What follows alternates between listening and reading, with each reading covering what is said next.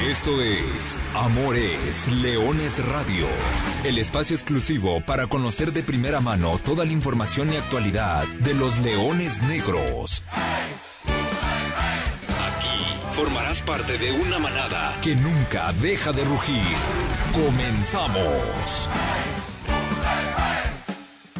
Hola, ¿qué tal? ¿Qué tal? Muy buenas tardes. Sean todos ustedes eh, bienvenidos a una nueva emisión de Amor es Leones Radio, el programa destinado para platicar de toda la actualidad del equipo de la Universidad de Guadalajara, de los Leones Negros, del equipo que nació grande. Con el gusto de saludarlos, como todos los miércoles, bienvenidos sean a una edición en la cual hay que hablar de buenas. Buenas porque fue extraordinario el domingo de Leones en el que el equipo de la UDG vino de atrás en dos ocasiones, que jugando con nueve, con la garra por delante, terminó derrotando cuatro goles por dos al cuadro de los cimarrones de Sonora. Esa es muy buena noticia, eso fue muy bonito, pero no hay que taparnos los ojos y hay que ser muy claros y ya con la cabeza un poco más fría habrá que analizar lo importante, tres puntos en la bolsa. Los Leones Negros se presentaron y los Leones Negros ganaron y me parece que gustaron. Ya veremos cuál es la situación y qué llevó y cómo fue el desarrollo del partido. También hay que platicar del último refuerzo melenudo, último que ha llegado porque también el profesor Luis Alfonso Sosa,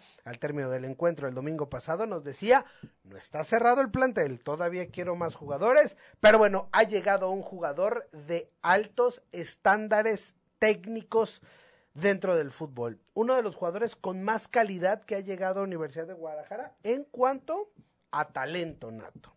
Ya después de su desenvolvimiento, de la conjunción, de lo que pueda rendir dentro de la cancha, lo veremos, pero al menos de entrada platicaremos lo que significa la llegada de Walter Gael Sandoval al conjunto de la Universidad de Guadalajara, el último refuerzo que ha llegado y que se ha incorporado y que bueno, estamos en espera de ver si lo podremos observar y si podrá ya tomar participación el día de mañana, porque esa es la otra noticia. Mañana los Leones Negros repiten en casa, recibiendo a los Alebrijes de Oaxaca. Jueves 3 de agosto, 7.05 de la noche. El equipo de la Universidad de Guadalajara estará en el Estadio Jalisco nuevamente, recibiendo a los Alebrijes y tratando de ligar victorias en este arranque de temporada. Desde que salió el calendario lo dijimos, el arranque, las primeras tres jornadas iba a ser importante por la calidad y por los rivales y por las localías. Veremos si puede terminar Leones Negros con un saldo positivo o cuál es el resultado. De eso y algunas otras cosas más vamos a platicar esta tarde. Saludo con mucho gusto a Lulú Martínez en cabina, Brian Márquez y por supuesto Saludo con mucho gusto al profesor Carlos Alberto Valdés. Profe, ¿cómo andas? Buenas tardes. Hola, ¿qué tal Artur? ¿Cómo estás? Muy buenas tardes a ti, a toda la gente que nos escucha. ¿Listos para platicar? De lo que quedó pendiente, porque quedó pendiente una dinámica que queremos estrenar a raíz de esta temporada del partido ante Atlante, quedó pendiente también platicar del que será el debut de los Leones Negros en la Liga Premier, pero sobre todo platicar de la victoria ante Cimarrones y además del tema de la previa del partido del día de mañana contra Lebrijes, que será un partido por demás interesante. Habrá que desmenuzar, habrá que analizar, habrá que sacar la pizarra porque hay cuestiones muy puntuales en el partido del pasado domingo que hay que ponderar, hay otras que hay que condenar y sobre todo hay algunas, hay una que, es tremenda y estaremos platicando de ella, de cómo el aspecto disciplinario puede ser una mala constante en Universidad de Guadalajara, pero ya estaremos platicando de ello y así que vamos a darle porque hay muchos temas sobre la mesa. Platicamos del partido a grandes rasgos y el encuentro, pues cómo se llevó a cabo.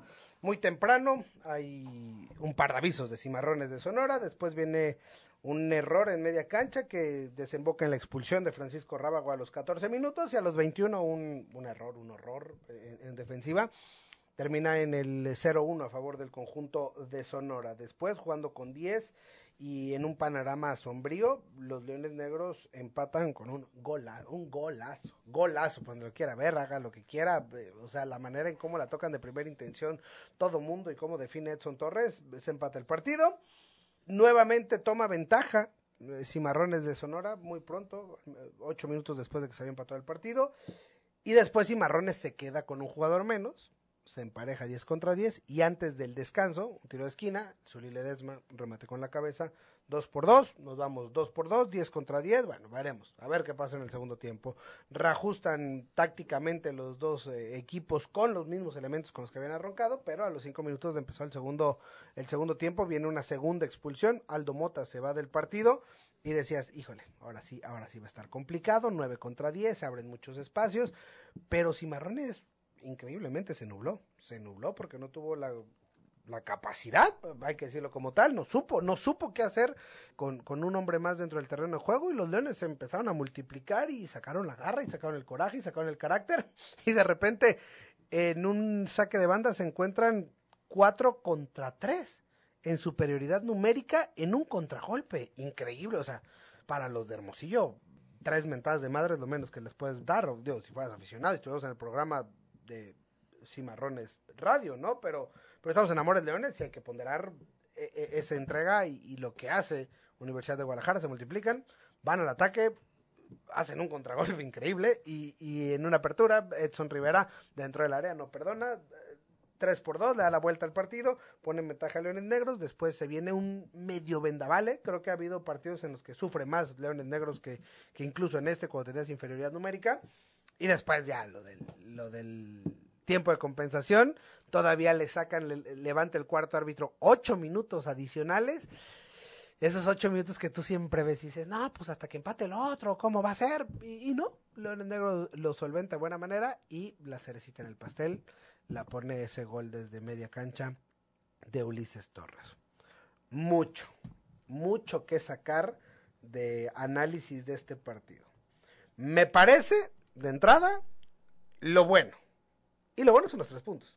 ¿no? O sea, la reacción que tuvo el equipo, venir de atrás, saber jugar con dos menos, las agallas, no bajar y esa remontada, eso debe ser, para mí, lo mejor del partido. Sí, totalmente. Y lo habíamos dicho en el duelo contra Atlante que estas piezas de manera individual daban la sensación de que podían explotar y podían traer alegrías a la, a la afición melenuda. Si bien es cierto, apenas es el segundo partido, pues estas piezas finalmente se reflejan de buena manera y no es casualidad que los cuatro refuerzos no solamente hayan sido protagonistas, sino que los cuatro refuerzos terminaron anotando en este partido, en un duelo en el cual Leones Negros termina siendo gala de una garra, de una competitividad bastante importante porque la cantidad de metros que tienes que cubrir estando en inferioridad numérica es se termina multiplicando, pero cuando se convierte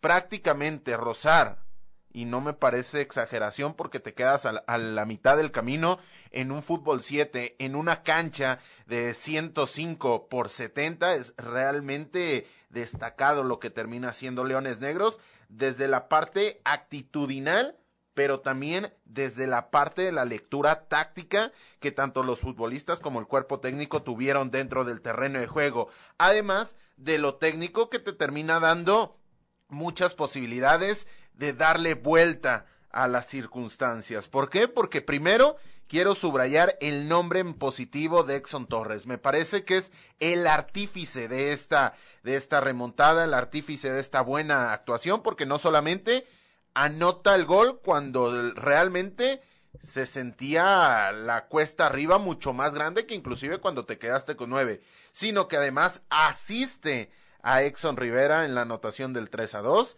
y entre comillas asiste a Ulises Torres dándole el pase porque él es el que recupera el balón dentro del área. Dentro del área, uno de los futbolistas más destacados de toda la división viene, se pone el overall como coloquialmente se podría decir, habilita un Ulises Torres que no se vuelve loco y, y realmente eh, lo preparado que está el exfutbolista del América físicamente para poner el balón ahí con el desgaste que conlleva un partido de más de 90 minutos, el que tienes inferioridad numérica, el que eres lateral y de manera constante intentaste pasar al frente, además de, que, de que técnicamente hablando es un gesto exquisito. Realmente hasta ahí muy positivo lo de Leones Negros, aunque ojo, porque hay cuestiones que me parece que en el guion del partido te terminaron beneficiando, como el hecho de vivir en el caos, al cual Leones Negros le terminó sacando mucho fruto. Hablamos de lo bueno, de lo bonito. Habrá que hablar de lo malo, ¿eh? No todo fue miel sobre hojuelas. Después de, resaltar eso, justamente, los cuatro refuerzos, los cuatro anotadores, una cosa maravillosa. También la cantidad de goles, ¿eh? Ya, sabes que a mí me gustan las estadísticas, y ahí va el venadato de, de, de hoy. Es apenas la tercera vez que Leones Negros marca cuatro en 110 partidos de la Liga de Expansión. Y si consideramos un partido con seis goles, apenas fue la segunda vez que en un partido de Leones Negros termina con seis goles.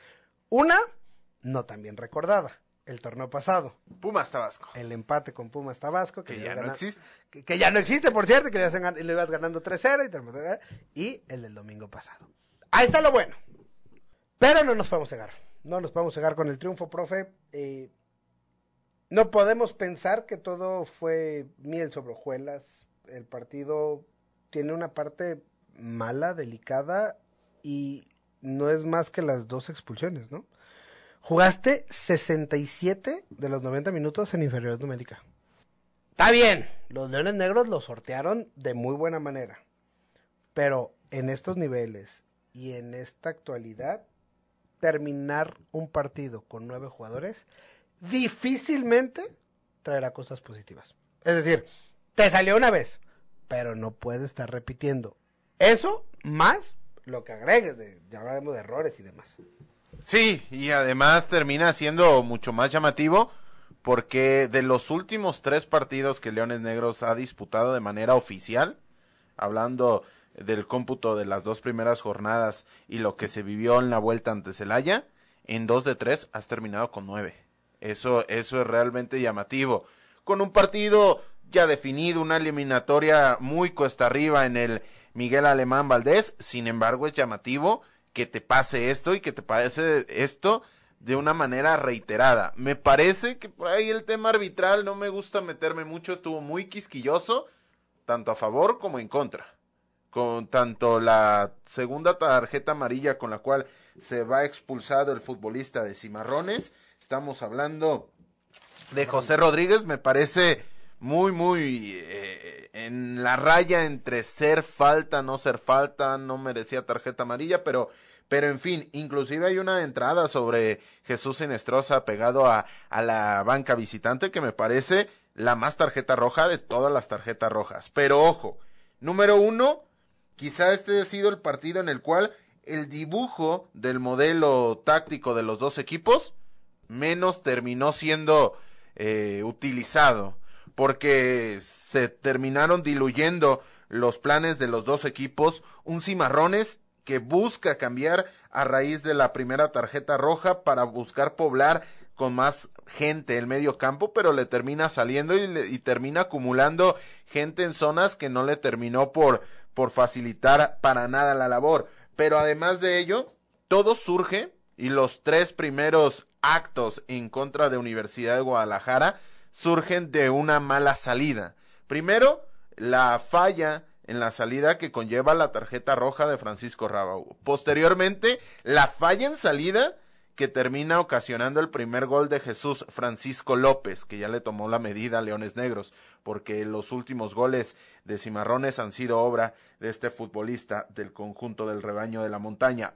Además de ello, el segundo gol del propio Francisco López también surge de un error en la salida. Y este, estos dos últimos, los dos goles, me refiero a los eventos, terminan siendo más sangrantes porque la manera en la cual tú trabajas una salida de balón estructurada desde abajo es con automatismos. Automatismos que no solamente conlleva el acto individual de tener a Rábago, de tener a los laterales, tener al Zuli y tener al portero, sino que además conlleva un engranaje de todo el sistema. Y si ya te habías equivocado y ya te había conllevado una consecuencia negativa, un error en la salida, me parecería que más allá de aguantar el balón mucho más y tratar de consumir minutos en lo cual te terminabas agrupando de una mejor manera, habría que apelar al pragmatismo y buscar otro sistema para salir jugando. Si bien es cierto, no un pelotazo si no quieres dividir el esférico, sí un balón a la segunda zona que no te pusiera en, en una situación mucho más sensible Porque reitero, te acaban de expulsar un futbolista. Quiere decir que ya el 75, eh, mejor dicho, el 25% de tu defensa, la cual has trabajado en la pretemporada, no está. Y además te sigue faltando un porcentaje más del engranaje general. Y esto se termina quedando más claro cuando los dos goles que te hacen son errores no forzados, son errores que tú mismo provocaste, que Cimarrones aprovechó, pero que realmente no es que Cimarrones haya propiciado con la mejor presión alta de la historia del fútbol moderno. Son detalles que habrá que, ir puliendo, eh, trabajando y, evidentemente habrá que modificar esa, esa parte defensiva. Que si hoy me preguntas, no tengo ni idea, ¿eh? ¿Quién puede ir a jugar mañana?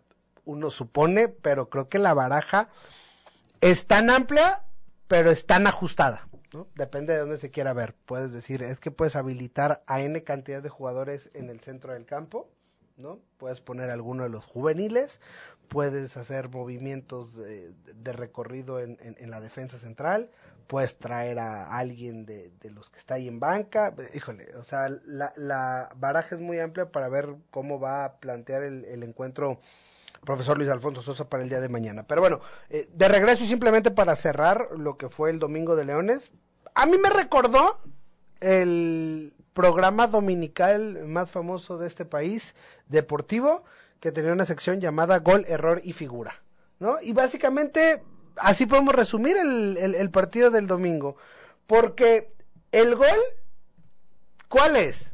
El primero por la confección, es decir, por cómo cómo la tocan de primera intención.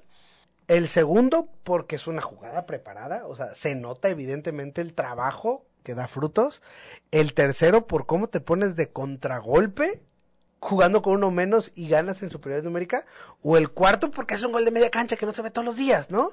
Pero hay que decidir, el gol. Yo me quedo con el de Ulises Torres. Por lo atípico, por lo que cuesta un gesto técnico tan específico en ese minuto, el protagonista, cuando ya te da la calma de, del resultado, yo me quedo con el de Ulises Torres porque, repito, es un gesto técnico world class. Yo me quedo con el primero, ¿eh? A mí me gustó mucho el primero, ¿no? Cómo la tocan de primera intención, Edson, Rivera, Enestrosa, El Güero, Torres. La definición de Edson. Torres es, es, formidable también. Dos, el error. También puedes hablar de, las, que quieras, ¿eh? Puedes hablar del error del, del minuto 15, ¿no? Que te deja, o sea, que, que, te permite que Diego Jiménez te ponga en medio de los dos centrales, arranque mano a mano, o la del gol, ¿no? Que también seguramente va a ser una de esas que te van a, o sea, es que el partido te va a quedar grabado en la memoria por, por todas las cosas que quieras, ¿eh, profe? Sí, lo decíamos en la transmisión, hubo de todo como en botica en este, en este partido, lo único que faltó fue un autogol y Flores Plata se quedó muy cerca de, del 3 a 3 en ese momento. Para mí el error más graso es el de, el de Salim Hernández. Voy a poner en la mesa otra pregunta. ¿Cuál es el gol en contra más increíble? ¿El autogol, aquel de Rodrigo Godínez de media cancha en Zacatecas o este del domingo pasado? Híjole, es que el de Godínez también es espectacular. No hay autogol Para feo, no hay autogol feo, dice una máxima del fútbol, pero el, el error de Salim es, es lacerante, aunque, aunque tiene cierto compadrazgo ahí Aldo Mota porque le termina regresando un balón demasiado machucado, se deja llegar la marca y esto conlleva entre un recorte pase y eso complica a Salim que en evidentemente con el diario de lunes es mucho más fácil decirlo, habría que terminar la jugada, pero es un aprendizaje que le tiene que quedar al, al odontólogo. Oye, y eso sí, ¿eh? pueden decir lo que quieran y gusten y manden, pero lo de Salim se sobrepuso. O sea, no es fácil, ¿eh? Esa, esa, esa sí no es fácil. Me pueden decir lo que si era así, horror y la gente se metió. Sí. O sea, la tribuna se metió. Cosa que me parece, voy a decirlo, me parece bien porque señal que la gente está metida en el partido y eso me gusta, ¿no? La gente se metió, pero el jugador tuvo 80 minutos por delante y, hubo jugadas, tal vez no tuvo el tiroteo de otros encuentros, pero respondió, ¿no? Porque en ese nerviosismo y en esa fortaleza mental se supo sobreponer a una de esas, ¿eh? Que no son cosa menor. Sí, sí, sí, estaba realmente haciendo alusión a, al béisbol, estaba sentado en un barril de pólvora con un cigarro en la mano. Eh, realmente tenías muy, muy poco que ganar, muy, muy poco que ganar, porque lo que pudieras ganar ya no dependía de ti, dependía de tus compañeros y dependía de circunstancias, como finalmente se terminó dando, porque así Leones Negros hubiera perdido 1 por 0 y Salim Hernández hubiese sacado 30 jugadas de gol, la gente lo iba a terminar pitando si Leones Negros no conseguía la victoria. Sí, sí, totalmente. No, o sea, o sea, yo dentro de lo malo también, también hay que decir las cosas como son. La figura. Para esta temporada hemos decidido hacer una valoración a lo largo de todos y cada uno de los partidos, eh, este equipo de trabajo, para otorgarle tres puntos, dos puntos y un punto a los mejores jugadores de cada uno de los encuentros. Iremos dando un seguimiento y la puntuación a lo largo del torneo. Se gane, se pierda, se empate, se golee o se termine siendo goleado, se va a hacer este ejercicio. ¿Para qué? Para que al final de la campaña se termine premiando al futbolista no solamente que se ha destacado y tenga notas muy altas, sino al futbolista que por ahí puede ir acumulando un punto, dos puntos, jornada tras jornada y sacar de una manera mucho más democrática y mucho más fidedigna quién es la figura de la temporada con Leones Negros. Y candidatos para la figura de este partido hay de sobra. Ya la Liga de Expansión puso como jugador el partido al Zuli, al Zuli Ledesma, eh, le dio nominación al once ideal a Edson Rivera. A mi gusto, me quedo como jugador del partido, por lo que ya decíamos hace, hace un rato, con Edson Torres. Me parece que por la anotación y las dos asistencias, es decir, la asistencia directa para el gol de Rivera y la asistencia también porque es el último que la toca antes del gol de Ulises Torres, pero sobre todo por cómo va, se mete al área recupera la pelota. Creo que la figura del partido es, eh, Edson Torres, aunque hay candidatos para entrar para arriba. Sí, sí, sí. Yo también me termino quedando y dando las tres unidades a Edson Torres, que de manera rápida repaso cuáles fueron las de este grupo de trabajo en el partido contra Atlante. Atlante, Arturo le dio tres a Exxon Torres, dos al Zuli Ledesma y uno a Villalobos. Un servidor, tres a Ledesma, dos a Ulises Torres y uno a Exxon Torres. Y Brian Márquez, tres a Villalobos, dos a Inestrosa y uno a Exxon Rivera. Bueno, y entonces ahora para este segundo ejercicio, así lo iremos acumulando. A mí me parece que un jugador que eh, tuvo un tremendo desempeño en este, en este partido es el caso de Jesús Enestrosa. Lo de Enestrosa, eh, por la entrega, por lo que demostró, por cómo se brindó dentro del terreno de juego, por cómo peleó, por cómo eh, taladró por esa banda de la derecha, me parece que, que, merece estar ahí en el podio, a pesar de no haber marcado. Sí, sí, sí, porque además provoca la segunda tarjeta amarilla sobre Rodríguez. Y porque termina asistiendo en el primer gol. Y se come como 25 minutos al final del partido tratando de darle aire al equipo en ese fútbol que de repente también se necesita.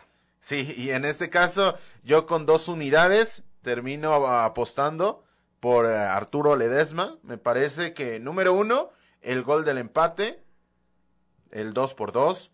Número dos, cómo lo procuró para conseguir el doblete, le terminan anulando un gol y se termina perdiendo un remate de cabeza interesantísimo que en ese momento pudo haber significado el 3 a 2, pero la manera en que defendió el área, repito, eso me parece un tipo diferencial dentro del contexto de la liga de expansión y lo del Zuli de la mano a lo que no pudo y lo que no pasó, me parece que es un binomio y es un sinónimo y una consecuencia una cosa de la otra. Y para cerrar con este podio, uno para el Zuli por, por la anotación y porque termina siendo también importante en, labores defensivas, aguantando, aguantando un poco de, de, esta parte.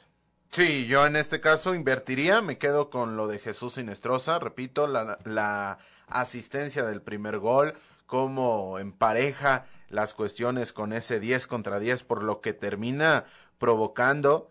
Eh, yo no lo subo un poco más porque en defensa me parece que todavía tiene que aceitarse, tiene que estar mucho más atento, pero en ofensiva lo del camiseta número 10 es una auténtica locomotora por ese costado derecho. Bueno, ahí está. Después de tres puntos, los Leones Negros tienen una victoria, una derrota en el torneo, cuatro goles anotados, tres goles en contra, tres puntos, ubicados en séptimo lugar.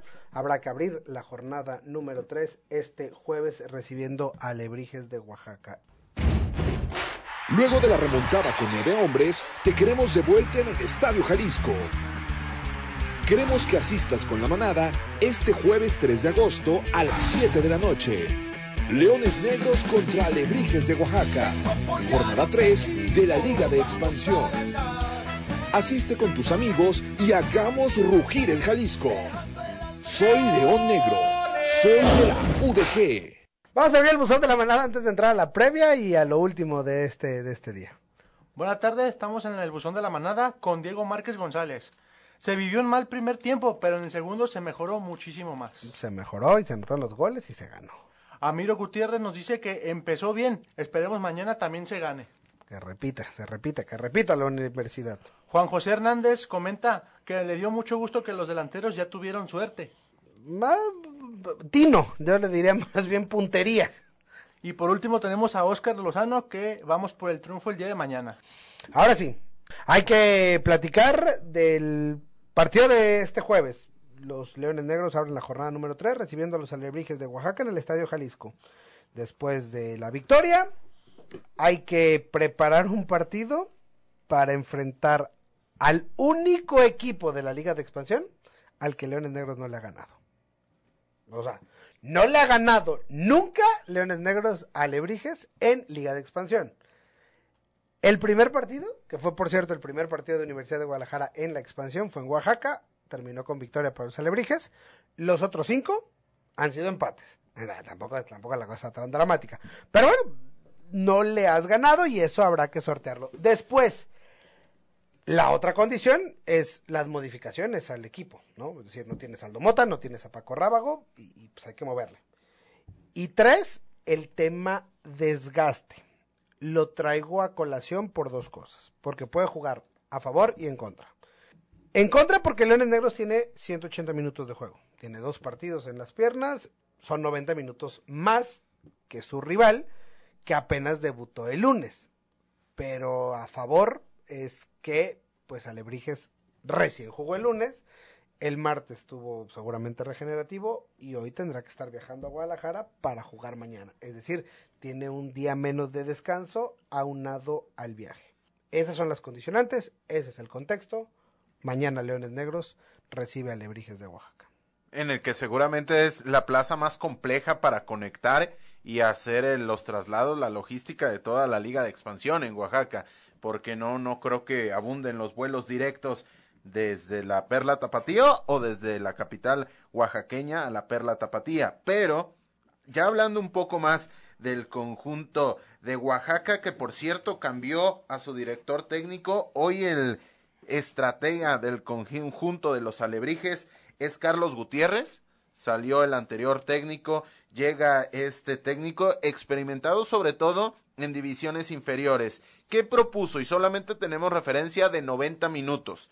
Propuso un 4-4-2 con tendencia a cambiar a un 4-3-3. Ojo que hay viejos conocidos, no solamente de Universidad de Guadalajara como Jorge Mora, en el conjunto del sur del país, sino de la propia división, como Neder Hernández, que dejó al conjunto de los Canarios del Morelia para llegar a los Alebrijes, este ex de Rayados que tiene buenas cosas, aunque temporada tras temporada me parece que va bajando un tanto sus galones. Que también podemos destacar el caso de Julio Cruz, que de hecho le anotó gol la Universidad de Guadalajara el partido anterior, el cual terminó dos goles por dos, con una polémica arbitral entre medias.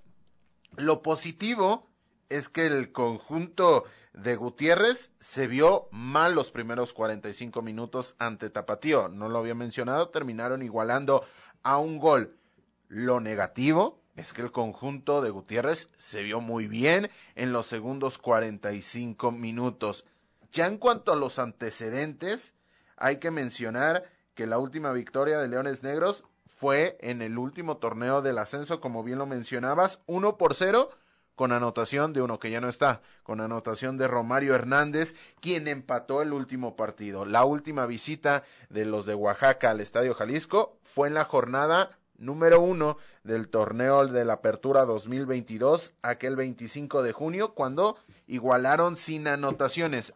Un dato adicional, llega con tres partidos sin ganar, dos de ellos oficiales. ¿Y por qué meto la conversación?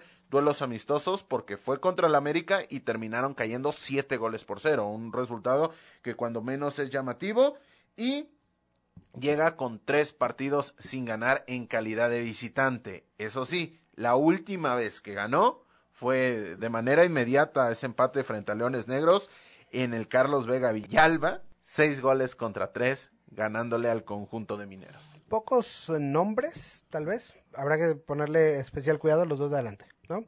Eh, a González y a, y a Cruz. A Cruz son dentro de los de las opciones son lo más destacado en medio campo. Tal vez el Charol Reyes en defensa, Neder en pero pero sí sí hay que preocupar, hay que preocuparse por los dos de arriba. Sí, sí, sí. Y bueno, veremos. Mañana el partido es 7-5 de la noche. Ya lo sabe, lo puede escuchar a través de arroba 88.7 de FM. Lo podrá ver en VIX, TUDN, quién sabe por dónde lo vayan a mandar, en TVC Deportes, en High Sports. Lo puede ver en Canal 44, también por supuesto, en televisión abierta, pero mejor aún puede asistir al Estadio Jalisco y verlo completamente en vivo. Ahí está su invitación, esperemos que nos acompañe. Antes de cerrar, los Leones Negros eh, Premier debutan la próxima semana en casa la temporada de la Liga Premier recibiendo al Club Calor. Hasta ahí ya lo completamos el pendiente. Y en estos últimos minutos antes de despedirnos, profe, platícanos de Walter Gael Sandoval. El refuerzo, Meleno. Sí, que me parece que compitiendo con Exxon Torres, el refuerzo estelar de esta temporada es un mediocampista abocado hacia el costado izquierdo del ataque. Es un futbolista con condiciones técnicas bastante, bastante destacadas. Su potencia, su regate, la capacidad que tiene de asociarse, pero también la capacidad de finalización que termina presentando el Oriondo de esta ciudad de Guadalajara, lo convierten en automático en uno de los futbolistas más interesantes de toda la división. Ahí de la mano a los Hobbit Bermúdez, ahí de la mano a los, a los Exxon Torres, ahí de la mano a los Tepa González, el caso de Tapatío, organista, etcétera, etcétera. Para mí, dentro de ese top 10, inclusive un poco más arriba, está el caso de Walter Gael Sandoval. ¿Por qué? Porque tiene 27 años. ¿Por qué? Porque es un jugador que formó parte de selecciones menores, porque fue el novato del año en la Liga MX porque tiene más de 100 partidos en primera división, jugó con Santos, con Chivas, con Mazatlán, porque fue eh, campeón de la Conca Champions, porque jugó en Mundial de Clubes, jugó Copa Libertadores. Si bien eh, viene de jugar en la Liga Canadiense, ¿no? Con el Vancouver, no en la MLS, en la Liga de Canadá, pero veremos, veremos cómo, cómo le va a Walter Gael Sandoval. Estamos en espera de su, de su transfer internacional, ¿no? del, pase que avale que pueda jugar. Él está en ritmo y en cuanto llegue el papelito, podrá ser parte del, del equipo. Será interesante ver cómo Leones Negros suma armas, lo que tanto habíamos hablado. Leones Negros empieza a sumar elementos, variantes y la competencia evidentemente tendrá que ser positiva a la vuelta del tiempo. Profesor Carlos Alberto Vélez, se nos ha acabado el tiempo por el día de hoy. Gracias. Gracias, Artur. La próxima semana con más y mejor. A nombre de todo el equipo de trabajo, Lulú Martínez en eh, cabina, Brian Marques en la producción. Yo soy Arturo Benavides, le agradezco el favor de su atención y simplemente le recuerdo que goles son amores y amor es leones. Buenas tardes, buen provecho y arriba los leones negros. Hasta aquí llegamos. Gracias por ser parte de esta manada que nunca deja de rugir. Los esperamos el próximo miércoles en Amores Leones Radio.